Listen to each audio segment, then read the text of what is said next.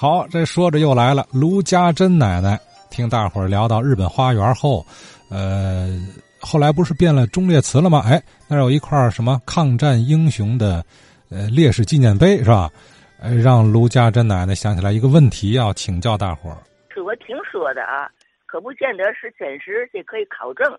就说是在抗日战争的时候啊，呃，咱们南开大学的校长张伯苓，他的儿子是一个飞行员。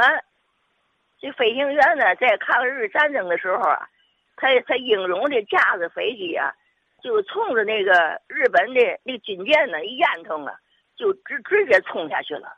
呃，就哈日本的军舰给炸毁了以后，他也等于等于牺牲了。哎，他是一个抗日的英雄。